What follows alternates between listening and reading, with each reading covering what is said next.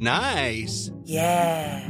What you're hearing are the sounds of people everywhere putting on Bombas socks, underwear, and t-shirts made from absurdly soft materials that feel like plush clouds. Yeah, that plush. And the best part? For every item you purchase, Bombas donates another to someone facing homelessness. Bombas. Big comfort for everyone. Go to bombas.com slash ACAST and use code ACAST for 20% off your first purchase. That's bombas.com slash ACAST. Code ACAST.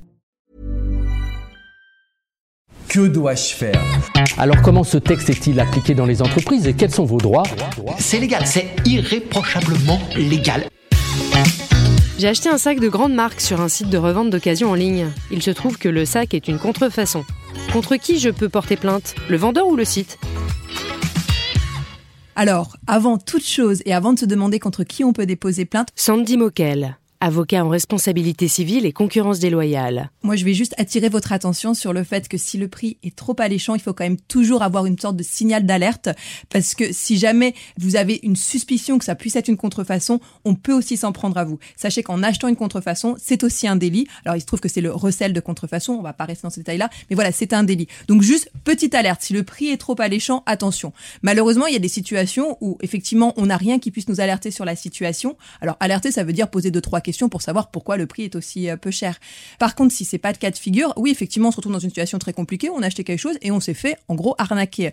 Donc là, bah, le revendeur, lui, il peut se retrouver dans la même situation que vous, mais en tout cas, c'est lui qui vous a vendu une contrefaçon. Donc oui, vous pouvez déposer plainte contre lui. Ça, c'est le premier point.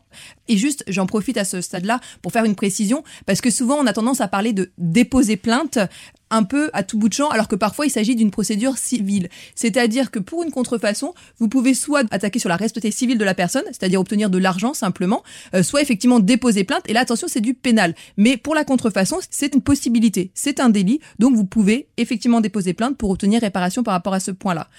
Mais donc sachez que vous avez aussi des situations où vous pouvez avoir deux personnes contre qui vous pouvez vous retourner. Si le revendeur est effectivement à l'étranger, ça peut être très compliqué et on peut se dire que ça peut être plus intéressant pour soi-même de déposer plainte contre le site qui l'a proposé. Et là, par contre, il y a des petites subtilités parce qu'il faut que le site qui euh, proposait ces ventes-là ait connaissance des articles qu'il proposait. Donc là, on a un peu une distinction entre ce qu'on appelle l'éditeur et l'hébergeur. La jurisprudence commence à se positionner pour savoir qui va être retenu comme éditeur, hébergeur. Par exemple, à ce jour, Dailymotion n'est pas un éditeur. Donc en fait, lui, on ne pourrait pas déposer plainte contre lui, alors que par exemple, eBay, lui, on peut déposer plainte contre lui, il est considéré comme éditeur. Donc voilà un peu la subtilité. Et en gros, ce qu'il faut retenir pour partenir le nom éditeur-hébergeur, c'est est-ce que, à votre avis, le site avait connaissance de ce qu'il met en ligne? Et c'est ça qui doit être important pour vérifier si on va pouvoir déposer plainte contre cette personne qui détient le site ou non.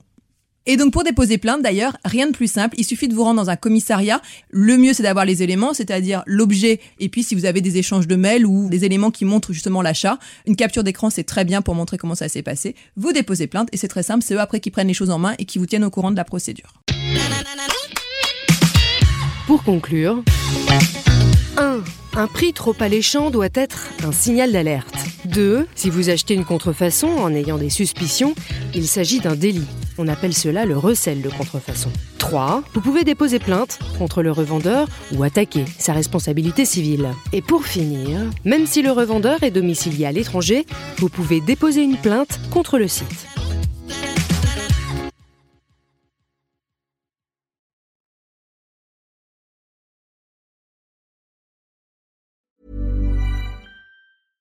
Hey, it's Paige DeSorbo from Giggly Squad. High quality fashion without the price tag. Say hello to Quince. I'm snagging high-end essentials like cozy cashmere sweaters, sleek leather jackets, fine jewelry, and so much more. With Quince being 50 to 80% less than similar brands. And they partner with factories that prioritize safe, ethical, and responsible manufacturing. I love that. Luxury quality within reach. Go to quince.com slash style to get free shipping and 365 day returns on your next order. Quince.com slash style.